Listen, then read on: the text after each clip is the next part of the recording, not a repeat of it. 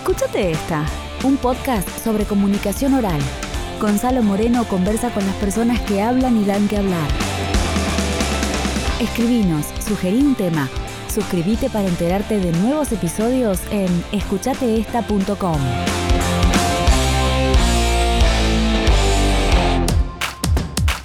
Las voces de niños y niñas muchas veces son realizadas por mujeres que por la cercanía del registro vocal pueden interpretar desde chicos pequeños a adolescentes. Además de las voces de niños, también existen los trabajos para niños en relatos, audiolibros y learnings institucionales y otros productos. Destacarse en este sector y además en comerciales, doblajes y productos sonoros requiere un rango vocal amplio, versatilidad, oído y profundidad en las interpretaciones. Haberlo logrado es uno de sus méritos, junto con una carrera en constante crecimiento y vínculos en todo el mundo. De todo esto converso hoy con Natalia Rosminati. Había una vez en el reino juguetes una princesa Lambia atrapada en la torre de su castillo. Lo que te hace linda está en vos, porque está en vos la frescura, está en vos la energía, está en vos disfrutar. Raro, pero cierto. Nueva temporada. Lunes 21 de mayo por la noche en Nat Geo Kids. ¿Cómo funciona esta cosa estúpida? ¡Vamos, enciéndete, idiota! Puede que necesite una batería. Otros ven tu auto y tu casa como cosas. Nosotros lo que vives con ellas. ¿Por qué no protegerlas como se merecen? Yo solía ser una hermosa lechuga, lechuga modelo. Pero un buen día me trajeron acá, a este horrible lugar sin humedad. La culpa no me hizo cruzar una ciudad llena de soldados, Eli. Y sí, hice muchas cosas que no sé cómo revertirlas, pero... Lo intento. La música evoluciona, los escenarios cambian. El resultado, Pepsi Music Underground. Yo soy el azul. Cuando juegas con amigos, la diversión nunca se acaba.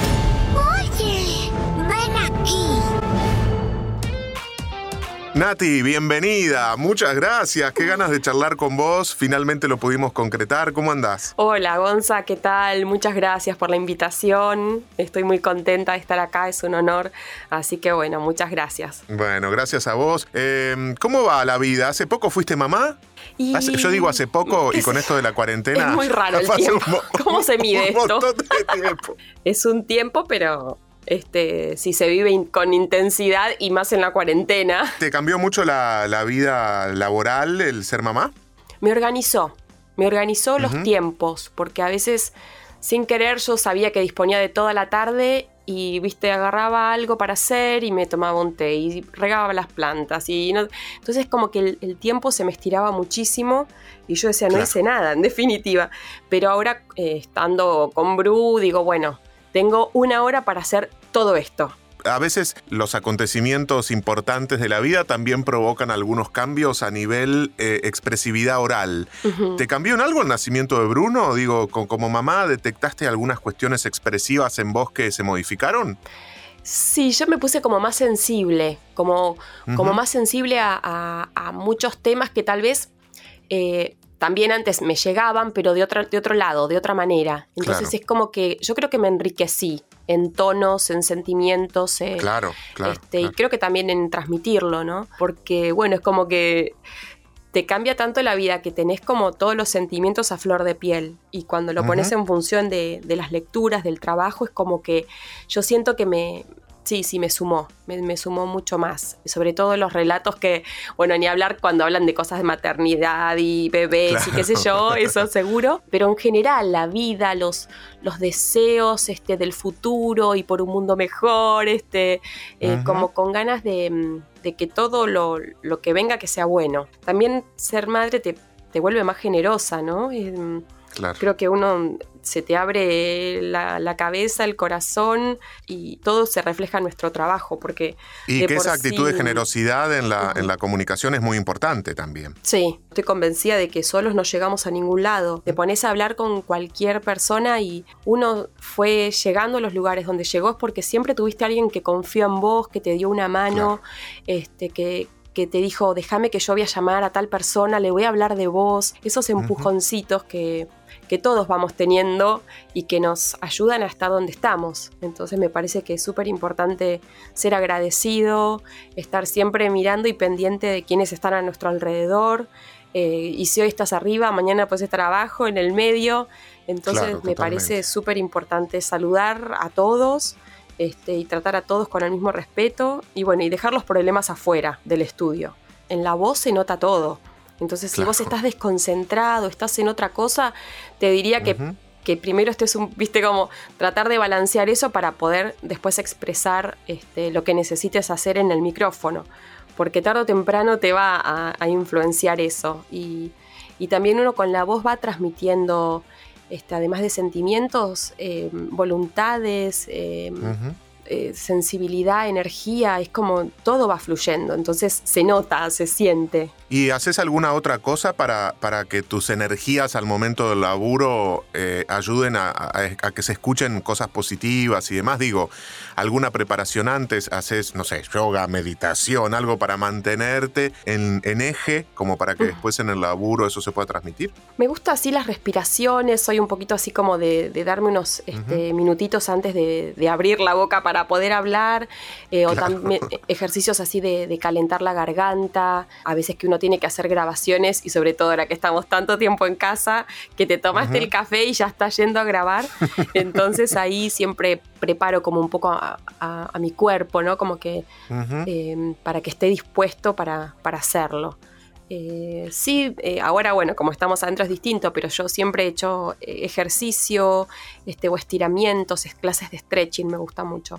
Entonces eso también te ayuda como a conectarte con el cuerpo, porque también uno lo pone eh, en, juego al cuerpo con la voz. El cuerpo es voz y la voz es cuerpo, así que eso sin duda se escucha Total, total. Entonces, este, y me acuerdo también mis clases de expresión corporal, eh, y en el momento es como que uno dice, ay, ¿qué es esto? ¿no? Y, después yo me di cuenta que aplico muchas de las cosas, ¿no? Cómo pararse, porque es todo, es una actitud que uno pone al, micrófono y se siente y se escucha y, y, también eso puede hacer diferencias que quedes de repente para algún trabajo y para otros no. Entonces creo que si no es solamente lo, la voz, digo, bueno, leo y ya está, sino que sí hay toda una preparación. ¿Sos muy gestual para grabar? Sí, sobre todo cuando tengo que hacer, soy de revolear los brazos, pero ya, viste, uno tiene la técnica para que no suene en el micrófono. Claro, pero yo ya lo sabía, es una pregunta con trampa, pero me gustaba que lo cuente. Mi cara se deforma toda de acuerdo a lo que tenga que hacer, los brazos. Sí, totalmente. Este, sobre todo para cosas que son con mucha energía y demás, porque como decimos, bueno, el cuerpo acompaña la voz también, entonces yo siento que si estiro un brazo y, viste, revoleo la cabeza, todo se escucha y, llega ese mensaje. Sí, porque a veces te tocan hacer cosas medio locas. Y si vos no enloqueces al cuerpo, no se escucha. Totalmente de acuerdo con vos. Y aparte también está bueno distraer la cabeza a veces. A mí me pasa por lo menos con mm. la gestualidad y eso de si estás muy quieto pasa todo por la mente, ¿viste? Como que una locución muy racional. Entonces a veces desarmar un poco como para que sucedan cosas más inesperadas también, ¿no? Total. Que sea el cuerpo el que organiza y no tanto la cabeza. Sí, eso está buenísimo. Nati, y en todos estos años de laburo, ¿vos podés identificar algo en lo que hayas trabajado más? Digo, algún rubro. ¿Las voces femeninas tienen como, como cierta cercanía con determinados productos? A mí me pasó desde entrada, ¿no? Que fue creo que mi diferencial para entrar al mundo del doblaje, eh, el tema de hacer voces. Entonces, siempre, eh, digamos, mi carrera estuvo alrededor de contenido infantil. Mucho. Entonces, este, desde, bueno, eh, el primer casting de hecho que hice en Palmera Records en su momento era para hacer unas voces de nenes y de nenas. Y ahí fue cuando yo empecé a descubrir que tenía esa facilidad. Y con el tiempo lo fui como perfeccionando y viendo a ver qué más puedo para no quedarme solamente en eso, porque es novedad en el momento en que lo presentaste, te aceptan, bárbaro, pero hay que seguir para no estancarse. Entonces, viste tomando clases de canto, porque claro, los contenidos infantiles tienen todos canciones. Sí, claro. Entonces es cantar con el personajito, que en neutro, que actuado, que en sincro. Entonces son muchas este, este, cuestiones que hay que tener en cuenta para grabar. Entonces siempre estuve muy relacionada y me encanta eh, con el rubro infantil, desde dibujitos animados, aplicaciones móviles, audiolibros, eh, clips musicales, obras de teatro para cine eh, y learning también para cosas de chicos. Entonces, bueno, es un rubro que, con el que siempre este, he estado en todos estos años. Y aparte que tenés una voz muy dulce, muy, muy, muy agradable, entonces me parece que para niños va buenísimo. Yo te escucho y digo, sí, por algo, por algo sucedió lo que sucedió. Y tenés a Doctora Juguetes, a bueno, claro, Plim Plim, sí, totalmente. Y, también me encantaron hacer unas obras de teatro que hacíamos para Cartoon Network, que teníamos que hacer, pero multiplicidad de personajes. Hasta yo me ponía a prueba, porque yo no sabía si lo podía hacer. Entonces a veces teníamos que hacer varios personajes que interactuaban entre sí, que cantaban. Y eso para mí fue como complejo porque había que no solo hablar diferente, sino que cantar diferente. Entonces ahí es como que vas sacando habilidades que uno no, conocía, pero siempre apoyado con esto, ¿no? De tomar siempre clases de algo. Incluso de baile, a mí me encanta bailar. Entonces, o clases de baile, de canto, de teatro, eh, de idiomas. Eh, todo el tiempo algo estoy haciendo. y me parece que, cuando vos decís a primera mano, decís, ay, ¿esto para qué? No sé, viste, no sé, hablar en ruso, cualquier cosa. Pero todo en algún momento lo, lo, lo aplicás. Lo capitalizás, sí. tal cual. Sí, que aparte que el laburo expresivo no es tan directo, pensaba mientras me lo decías, ¿no? También uno puede estudiar pintura y eso puede influir finalmente en tu trabajo con la voz. Seguro, seguro porque todo es como arte, es expresividad o esto que decíamos, esta conexión eh, con el cuerpo. Eh, y porque somos muy emocionales también, porque somos actores. Entonces todo, todo lo transmitimos con todo esto, ¿no? Y mientras uno más cargado de, conocimiento, de información esté, eh, creo que más capacitado estás para lo que sea. Tal cual.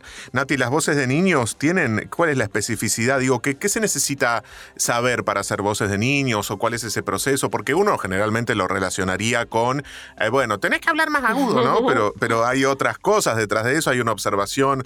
Me acuerdo que que Lolo en algún momento me contaba, no, yo trato de mandar el sonido más nasal y hacer alguna otra cosa porque voy distintos niños, distintas formas, ¿no? Sí, bueno, a mí me, me encantó una charla que escuché a Marina Huerta, que es una actriz eh, de doblaje mexicana increíble, que fue la original voz de Bart eh, Simpson. Em, que yo hasta ese momento buscaba un poco más, en, más técnico, ¿no? O sea, no, porque las voces de varón yo solía hacerlas como más en trompa. ¿no? Como poniendo la boca más en trompa, entonces es como que las voces me salían como más masculinas. Y a las nenas con más sonrisa. Pero de ahí mucho más no variaba. Entonces, bueno, em, tuve este curso y demás, y ahí tuve la posibilidad de preguntar un poco, porque ella haciendo las voces de, Bart y hacía un montón de otros personajes, yo decía, bueno, pero ¿cómo haces para que sean tan distintos unos de otros? Y ella me dijo, tienen diferentes personalidades. Y parece una pavada, pero fue como, ah, claro. Entonces, cuando yo armo un personaje de un nene o de una nena o de lo que sea, arranco desde la personalidad y voy armando como el identikit, ¿no? De, qué, es lo que se necesita, eh, que cómo tiene que sonar este niño, que si, viste, en qué situación está, si es animado, si es un nene de verdad, si es un narrador, eh, si es un nene, bueno, si está triste, en qué estado está de ánimo, em, con quién está interactuando. Entonces es como que le vas armando una vida a ese personaje, una historia. Y ahí lo vas. Y toda esa este, información y esa historia se escucha, indefectiblemente, digamos. O bueno, si, si tenés la técnica suficiente para que suceda, eso después se escucha. Sí, porque aparte es como que va saliendo solo. Es un, un scan que uno tiene que hacer muy rápido porque a veces vas a los castings, tú, tú, tú.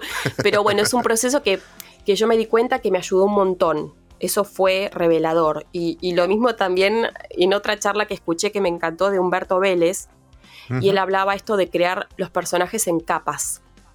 Porque él también le decía, bueno, pero ¿cómo llegaste a la voz de Humberto, de mm, Homero? Y él decía, bueno, y le agregaba esto y esto. Y hablaba como si fuera un sándwich, ¿viste? Y mancito, y quesito, y tomate. Y ayuda un montón y lo aplicás a todo. O sea, desde un personaje, una locución, y me parece que eso hace que sonemos distintos y que sea todo más enriquecido. ¿Qué es lo que más te desafía del laburo, Nati? Lo, lo que vos decís, eh, me encanta, qué sé yo, pero acá hay que laburar. Mm, el inglés, estoy luchando. me encantaría, me encanta, lo entiendo perfecto, escucho este, en YouTube, bueno, por todos lados, pero este, siempre estoy también tomando clases, quiero perfeccionarme, entonces es uno de, mis desafíos eh, que estoy ahí persiguiendo. Este, y bueno, tratar de, hablarlo lo mejor posible.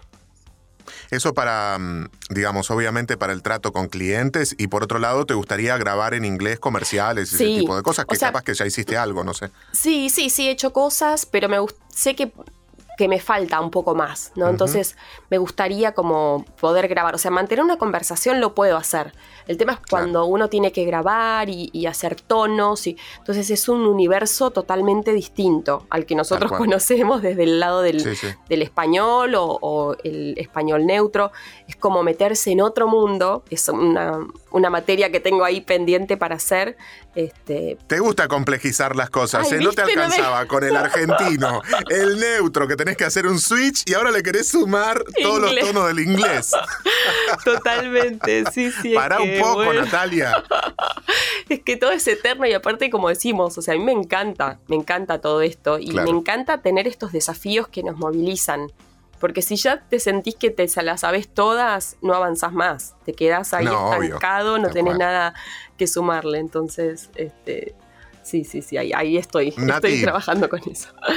Escuchemos un audio que elegiste para compartir con nosotros. Bueno, estas grabaciones eh, que estoy haciendo con mis nietas, hoy es 2 de junio de 1985 y estamos acá en la mesa de la cocina, acá con Nancy y Paulita, grabando, grabando eh, eh, con, la guitarra, con, la guitarra, que toca el Lolo. Bueno, ahora Natita va a cantar la Catalina, ¿no? Sí, sí, La Catalina, bueno, vamos. Estaba la Catalina sentada bajo un laurel mirando la frescura de las aguas a caer. De pronto pasó un soldado y lo hizo detener. Detenga usted soldado, ni una pregunta le voy a hacer. Mi abuelo siempre documentaba los acontecimientos importantes en cassette. y, siempre teníamos ahí el grabador presente entre nosotros, entre nuestras fiestas, entre fuegos artificiales de Navidad, las copas que hacían chin chin. Y la verdad que me parece hermoso que, que él lo haya hecho, porque lo hacía desde que yo tenía, no sé, dos, tres años hasta más grande.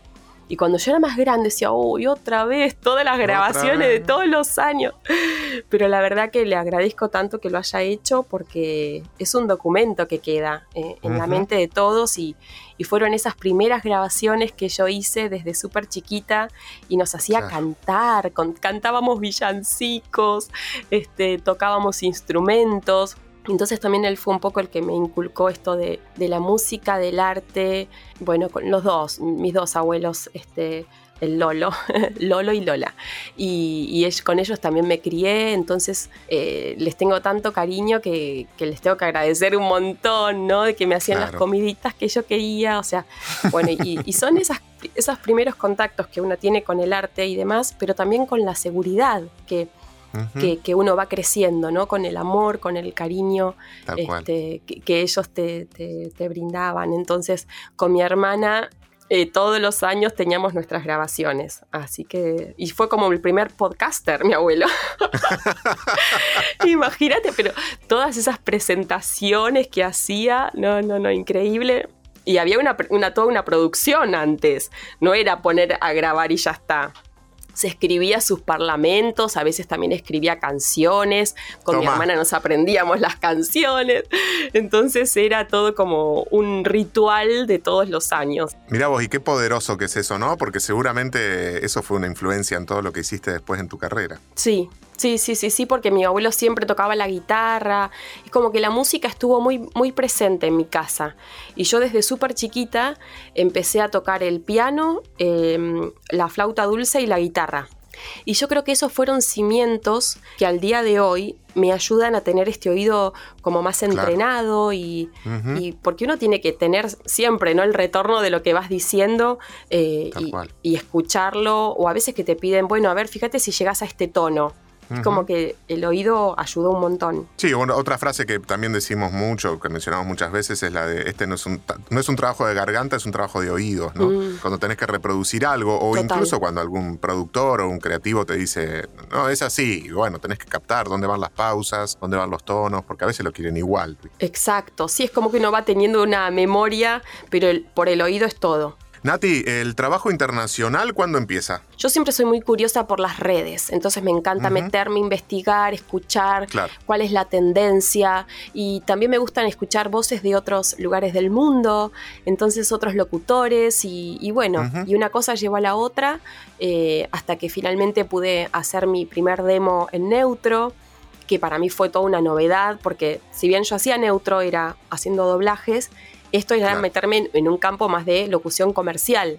Entonces, bueno, fue escuchar muchísimos audios eh, para, para, ver qué estilo es el que, el que se usa afuera, ¿viste? Era como, ay, es otra cosa. Y realmente son otros códigos los que se manejan. Me cambió mucho la forma de hablar neutro del principio a lo que es ahora. Yo siento que lo fui ablandando más o lo fui humanizando más.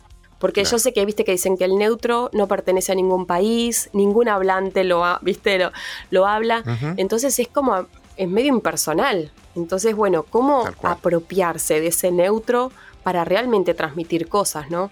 Eh, y fue un proceso de muchos años y muchos cursos y y también escucharse mucho uno y decir, ay, quiero sonar más natural, ¿qué, qué me pasa? ¿Viste? Entonces, sí, que aparte que el neutro evoluciona también, digamos, no es el mismo el neutro que escuchábamos hace 15 años que el que podés escuchar ahora. Total, total. Entonces, bueno, el neutro y los acentos en general, no es, lo mismo la forma de hablar de que vos podés escuchar de tu abuelo en las grabaciones en argentino que lo que... Sí, mi abuelo era retanguero. Entonces sí es otra manera, ¿viste? Y aparte, qué sé yo, más más proyectados, ¿viste? Como otra cosa. Eh, y creo que también esto se escucha en la locución, ¿no? Porque esa tendencia a lo natural, a lo más honesto, sincero, y todos estos recursos es lo que uno tiene que aplicar para hacer una locución que suene natural. Porque te dicen hacerlo natural. Bueno, pero ¿qué tengo que hacer para que suene natural, no? Sí, hay que hacer toda una deconstrucción, porque por otro lado, ¿qué es natural, no? Porque vos decís, bueno, es muy amplio ese concepto, un poco ficticio también, porque vos decís, esto no es natural, yo en mi casa no hablo así. Totalmente. Exactamente, digamos. No, y aparte no hay que olvidarse que vos estás leyendo un guion, tenés que estar parado frente al micrófono, mantener este, la columna de aire en su lugar, eh, y, uno, eso, tiene que estar como actualizado porque te vas quedando en estilos que no se usan. Claro. Claro. Entonces, me parece que una buena eh, opción es escuchar qué es lo que se usa para después sumarse a determinado mercado, por ejemplo, ¿no? Y eso me había pasado en su momento para entrar a esto más como internacional. Y esos primeros pasos de, conseguir clientes, y eso fue por redes, me imagino, páginas web. Sí, este, todo así por redes o, de repente eh, viendo bancos de voces, porque la verdad que hay bancos de voces en todo el mundo. y uno puede anotarse en cualquier banco de voz del mundo. Entonces, este, uno dice, ay, pero ¿cómo? Y yo tenía una clienta que estaba en China, por ejemplo, y, y, grababa cualquier, no sé, o e-learning o demás y, yo me parecía raro, pero ahora digamos que pasaron los años, cada vez es más común que de cualquier lado te graben en cualquier idioma. Entonces es como que eso también te dan, te da muchísimas más posibilidades. Capaz que tenés que trabajar más, porque esta cosa de la autogestión está muy presente. Entonces si vos este, no optimizas tus tiempos o no tenés buenos demos y demás, es como más difícil. Tenés que organizarte, armar tu material y lo que me parece súper importante es tener un buen perfil digital profesional. Claro. Porque ahora te conocen por lo que vos vendés a través de la, de la red. Entonces, elegir a ver qué contenido voy a compartir de repente en redes sociales, cómo va a ser mi página web, qué videos subo. ¿Qué videos y audios bajo? Yo a veces me encuentro mucho diciendo, bueno, esto, oh, esto ya suena re antiguo, tengo que ¿Viste? sacar todo esto. Exacto. Ya no me representa, o sea, estuvo bueno en su Claro. momento, pero no me representa, entonces, bueno, eh, tener una buena foto de profesión, sacada por un profesional, creo que todo nos vende. Eh, y yo he hecho muchos Está buenísimo así esto que decís. Creo sí. que esto de creo que esto de perfil digital estás hablando de un perfil que se construye a partir de todas las redes sociales. No estás hablando del perfil, digo para aclararlo, no es el perfil de Facebook. Ah, no, Está- no. Nati está hablando del perfil que se forma en Facebook, en LinkedIn, en Instagram, en eh, no sé, TikTok y en conjunto todo eso hace tu perfil digital en general. Bueno, y tu página web, obviamente. ¿no? desde ya. Es como que también está buenísimo poder habilitar todos estos canales para que la gente pueda acceder a vos desde cualquier lado, ¿no? Y que, y que uno controle la información que quiere publicar, por supuesto. Claro. Eh, pero bueno, si vos tenés un perfil profesional, está bueno respetarlo. Sí está bueno de repente poner alguna cosa, bueno, el fin de semana relajo un poco, acá estoy tomando un cafecito, este, Sí. pero viendo, este, qué sé yo, algo que, que nos sume, ¿no? Y que, mm, no sé, me parece que, que hoy en día todo lo que es digital para estos clientes que vienen sobre todo desde el exterior o de cualquier otra parte, eh, bueno, hay que mantener como si nuestro perfil profesional, me parece que eso nos vende todo el tiempo. Sí, aparte que cada plataforma tiene distintas audiencias. Este, yo a veces recibo algún cliente nuevo o algo que la verdad que no sé cómo llegó. Ay, ¿viste? Sí te pasa No decís, bueno, pero de una mujer de Rusia. Yo digo, ¿de qué lado vino? ¿De LinkedIn? ¿De puede dónde? Bueno, Y sí pero pasa. bueno, genial. Sí, sí, sí, sí. Y me parece que esto de las relaciones es fundamental, porque también vos te vas relacionando con otros locutores y, y esos, esos mismos locutores te van recomendando y te... Entonces se genera toda una red de contención profesional que está buenísima, porque no todos podemos hacer todo. Entonces está bárbaro claro. poder compartir. Eh, cuando sabemos que uno no lo puede hacer, pasárselo a algún colega, ¿Qué es la industria desde adentro? Contame un poco. Bueno, eh, la industria desde adentro es un webcast, así le pusimos, porque es una mezcla de, de podcast con algo, con imagen, eh, que hago con Juana Plata, que es una amiga, ella es de Colombia, pero vive hace más de 20 años en Estados Unidos, en Atlanta. Y arrancamos un poco como con ganas de, de poder reunir a la comunidad en español y para capacitarnos y para acompañarnos. Y, y tuvimos por sorpresa y súper contentas un montón de adhesión de gente de todo el mundo, eh, de habla hispana. Y nos acompañan de todo el continente americano, desde España también, desde Australia. Y bueno, y todos los viernes hasta ahora, porque primero dijimos, bueno, vamos a hacerlo una vez cada 15 días. Pero bueno, por ahora le estamos dando el ritmo de todas las semanas. Todos los viernes estamos, sí, teniendo un invitado, que son ciclos de entrevistas que tenemos este, invitados de cualquier parte del mundo también, porque también justo esta situación actual de que cada uno está en su casa eh, posibilitó que esto se pudiera hacer así de esta manera. Que sea más fácil. Tal Exacto, y más aceptado, ¿no? Y que está todo bien, que cada uno esté en su casa y, y salimos. Y entrevistamos a productores, a locutores eh, reconocidos en la industria, a creativos publicitarios y bueno, todo aquel que esté relacionado a, a nuestro crecimiento profesional. Hace poco tuvimos a una mm, especialista en marketing, entonces bueno, ¿cómo podemos nosotros aprender más cosas para poder ser mejores? Estamos en Instagram con arroba la industria desde adentro. Y no sabes el fiestón que nos hicimos hace Vi, una semana. vi, vi las imágenes. Fue un delirio. Vi las historias, Fue un vi las delirio. imágenes. La verdad que eh, súper contentas porque eh, yo ya conocía a un locutor que también es DJ en Panamá, que se llama Samuel Campos, eh, DJ Proper, y que bueno, yo ya venía grabando cosas con él y le digo, bueno, ¿qué te parece? Ah, bueno, sí, dale, paso música. Digo, ¿tenés alguna consola para que aparezca en la pantalla? Sí, sí, armó. tengo, tengo. Nati, te pedí que elijas un audio ahora que hable de tu presente barra futuro y elegiste este audio.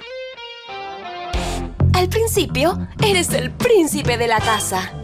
Hasta que un día Saluda a tu recién llegado. aparece el rey. ¿Quién eres tú? Solo digamos que soy el jefe. No te pierdas un estreno para llorar de risa.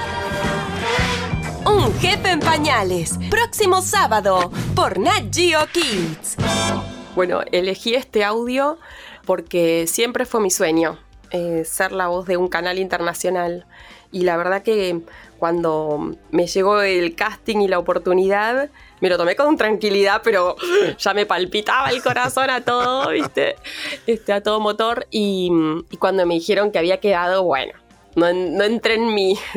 la verdad que de celebrarlo, porque creo que también es producto de, del trabajo de muchos años porque era algo que uno, o sea, yo siempre había querido, pero me di cuenta que antes no Claro. estaba preparada para hacerlo. Entonces como que me llegó en este momento que lo pude hacer y la verdad que me llenó de satisfacción y también son esas cosas que te van dando seguridades, ¿no? Seguridad Tal cual. este, profesional, como te digo, un premio para mí después de, de todos estos años. Así que Nati, un- ¿por qué decís que no estabas preparada? ¿Qué cosas requiere el trabajo que, que antes no las hubieras podido hacer, por ejemplo? Y bueno, más allá de, de los tonos y demás, es como la decodificación de lo que estoy diciendo. A mí me gusta mucho hacer un análisis cuando tengo el texto frente a mí del subtexto. ¿Qué me quiere decir? ¿Qué esperan de mí como profesional de la voz con este texto? ¿Qué tengo que transmitir? Entonces me paro desde ese lugar un poco más analítico y grabo en consecuencia de eso. Las respuestas a eso, ¿cuáles podrían ser, por ejemplo, en un determinado texto? Mm, por ejemplo, yo puedo grabar desde Nat Geo Kids a National Geographic. Entonces ahí veo, a ver, ¿para qué público es esto? Eh, por ejemplo, en, en Nat Geo Kids hay contenidos que son, em, por ejemplo, uno que era eh, Felices Fiestas Mascotas. Y era como para darle tranquilidad a las mascotas. Porque Nat Geo Kids es bastante arriba, ¿no? En Nat Geo Kids, allá arriba. Pero como este era de, de Felices Fiestas Mascotas para tranquilizar, yo no puedo usar ese tono estoy tranquilizando con mi voz a las mascotas y que sufren con los fuegos artificiales y mi voz los tiene que acompañar. Entonces, bueno, es como todo este entretejido eh, que, que uno lo tiene que tener en cuenta para, para poder saber cómo hacer la locución. O de Sí, generar para- toda esta información contextual que después el cuerpo y la voz van a organizar en el momento de la grabación, es lo que decíamos exacto, hoy, ¿no? Exacto, sí, es como que todo cae en lo mismo. Me parece que es muy importante leer con detenimiento el texto. Cada palabra está ahí por algo.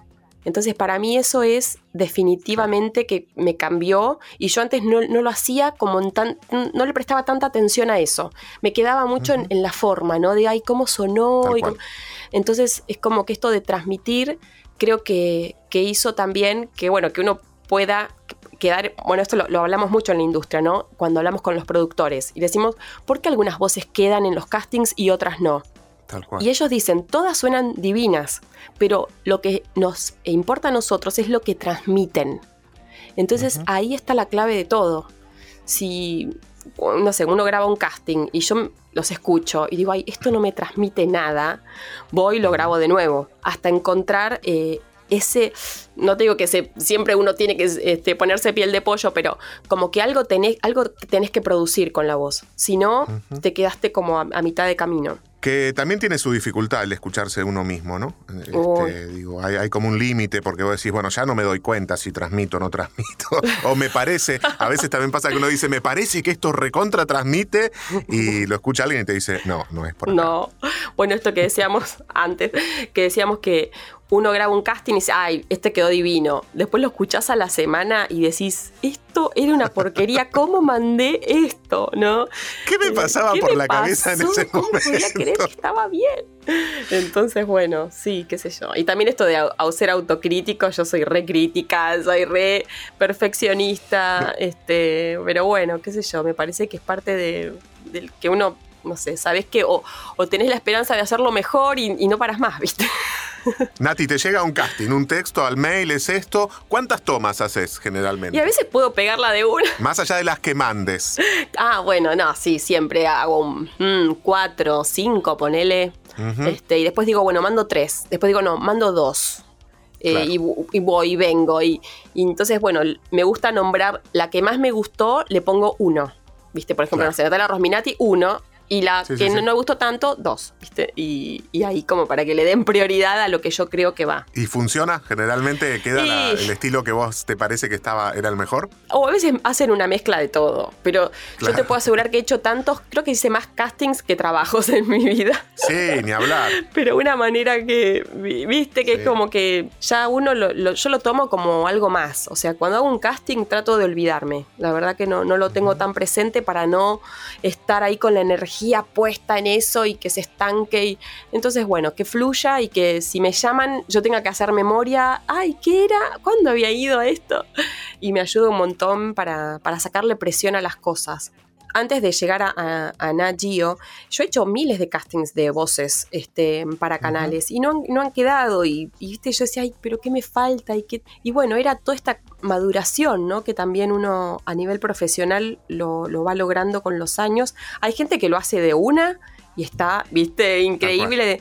Y otros, bueno, tenemos otros caminos también, o, o, más facilidad para unas cosas y no tanto para otras, pero somos así. Sí, entonces, bueno, que la gente que, vos decís también, hay- eh, en todos los rubros y carreras están, hay gente que realmente es iluminada, que vos escuchás y decís, wow, ¿no? Desde el comienzo son increíbles, que bueno, es la gente que vos y yo admiramos, sin duda.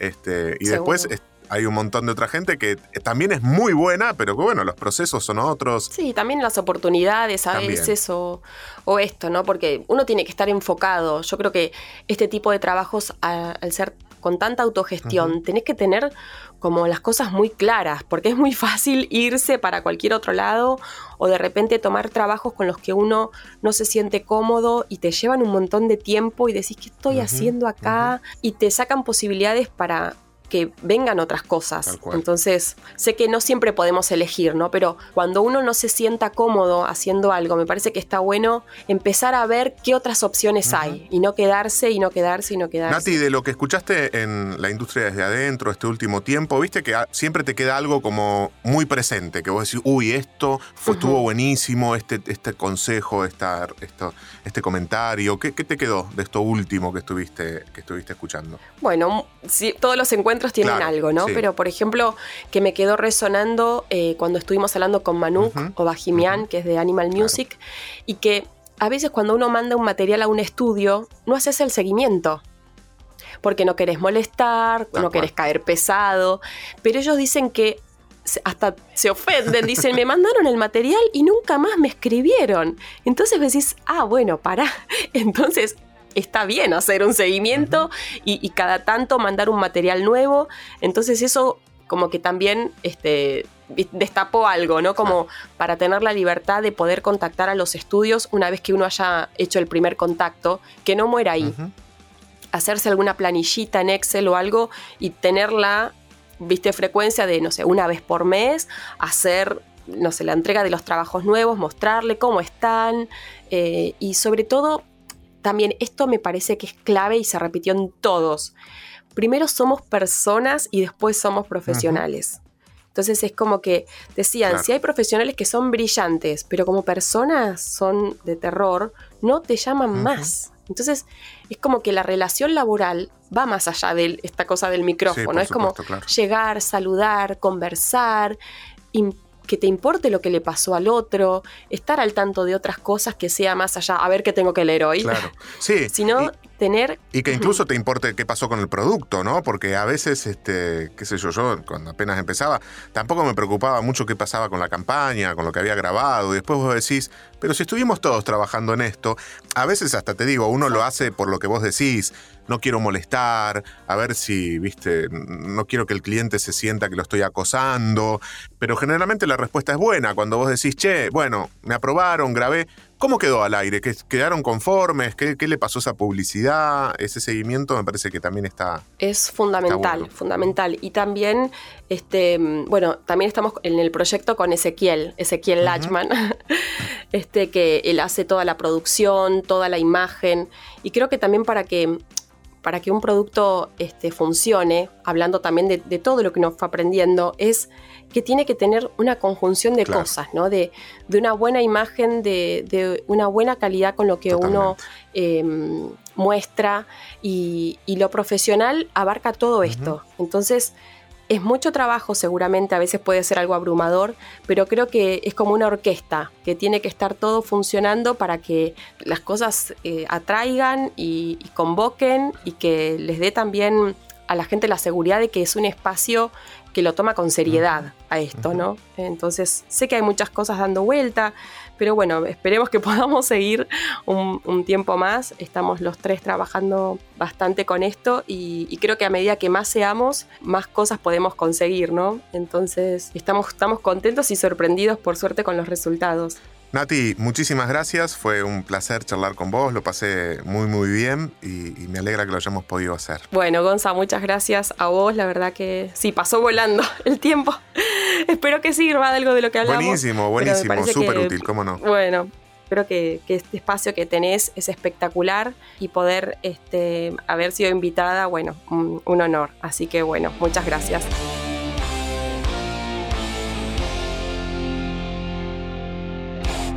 Podés contactar a Natalia en su cuenta de Instagram, Nati Locutora, o en su página web, nataliarosminati.com. Escúchate esta, un podcast sobre comunicación oral. Gonzalo Moreno conversa con las personas que hablan y dan que hablar. Escribinos, sugerí un tema.